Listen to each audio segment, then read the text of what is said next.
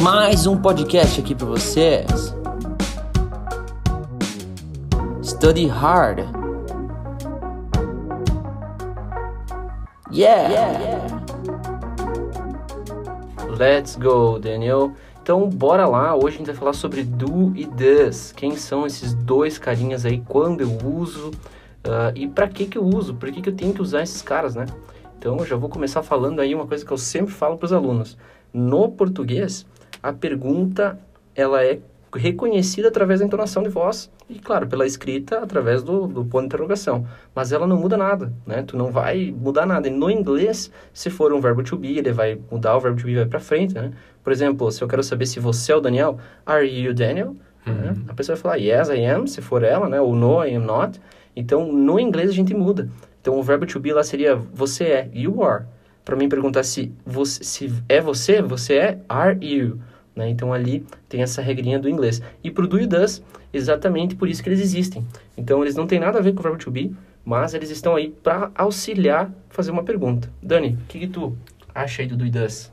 Ok, então vamos lá, vamos falar do do primeiro, né? Que o does ele vem do do, né? Então, o que, que é o do? Se você olhar no dicionário, vai ter basicamente duas explicações. Uma é quando o do é um verbo normal e outra quando o do é um verbo auxiliar. Então, falando de do, é assim, pegando o gancho aí do João, né, que ele estava começando a explicar aí sobre o verbo auxiliar, ele é um verbo que vai auxiliar você a fazer uma pergunta, né, ou uma negativa. Ou seja, quando você fala na afirmativa, I work, eu trabalho, bom, basicamente você criou uma afirmativa na primeira pessoa, I work. Então, se você quiser voltar à pergunta, né, João, do you work? Yes, I do. Ok, respondeu muito bem, então usou do, né? Perceba que o João respondeu de forma correta, né? Yes, I do. E não yes, I work. Ok? Muita gente confunde isso aí. Então eu, eu usei o do porque a pergunta é na segunda pessoa. É para o João, né? Então ele está aqui comigo aqui. O, né? Você, né?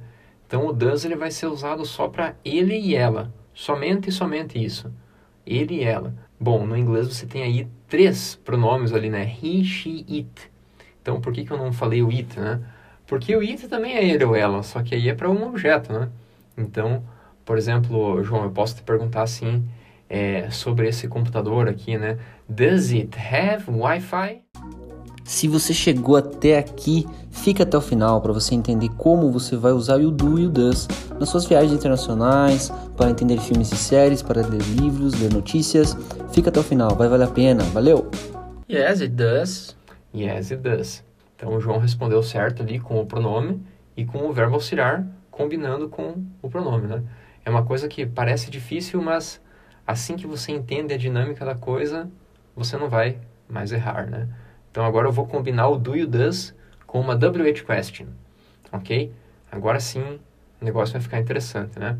João, where do you work?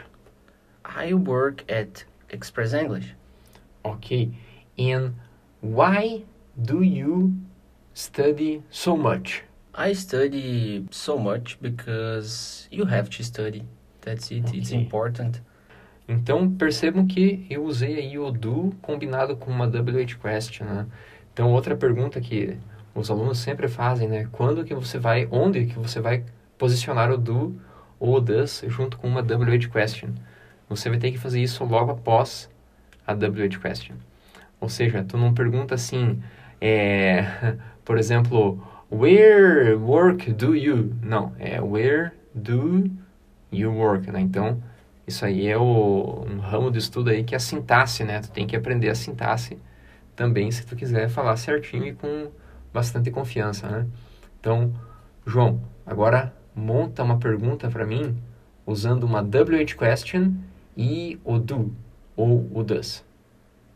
Ok, vamos lá então. Deixa eu pensar aqui. Um, where do you live? Alright. I live in a neighborhood called São Cristóvão.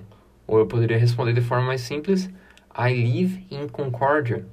Então, na minha, na minha resposta, obviamente, eu não preciso usar a pergunta, né, WH question. Então, é, é, é, fica assim mesmo, né? E o interessante também é que no começo, quando a gente não estava botando double question, tu, tu poderia responder com o do, né?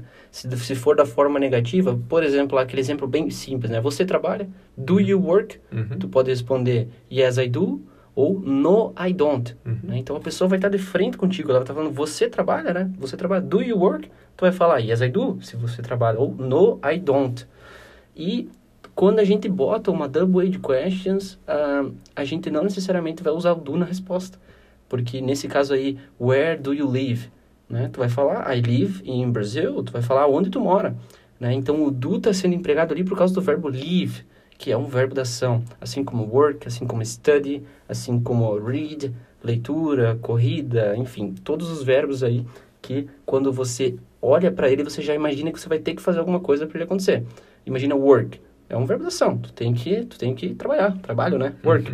do you work, né? E aí quando eu falo where do you work, tu vai me responder aonde você trabalha, porque é exatamente o que eu perguntei.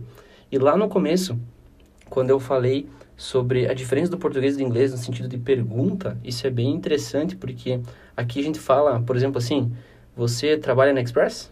Uhum. Isso é uma pergunta. Uhum. Agora, se eu falo, você trabalha na Express? Uhum. Isso não é uma pergunta, é uma afirmação. Uhum. Então, no português, o que vai mudar é a entonação, e no inglês, não. Se eu quiser saber se você trabalha na Express, do you work at Express? Ou Yes. where do you work? Aonde você trabalha. Uhum. Né? Então, eu vou ter que botar uma double question para perguntar onde, ou do, para saber se você trabalha ou não. Porque o verbo trabalhar é um verbo da ação.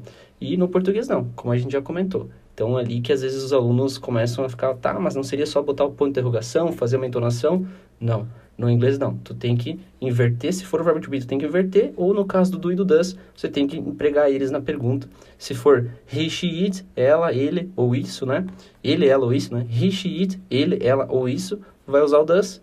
E se for todos os outros aí, né? Do you, né? Ou the, do they, né? Eles, né? Do they work, né? Eles trabalham.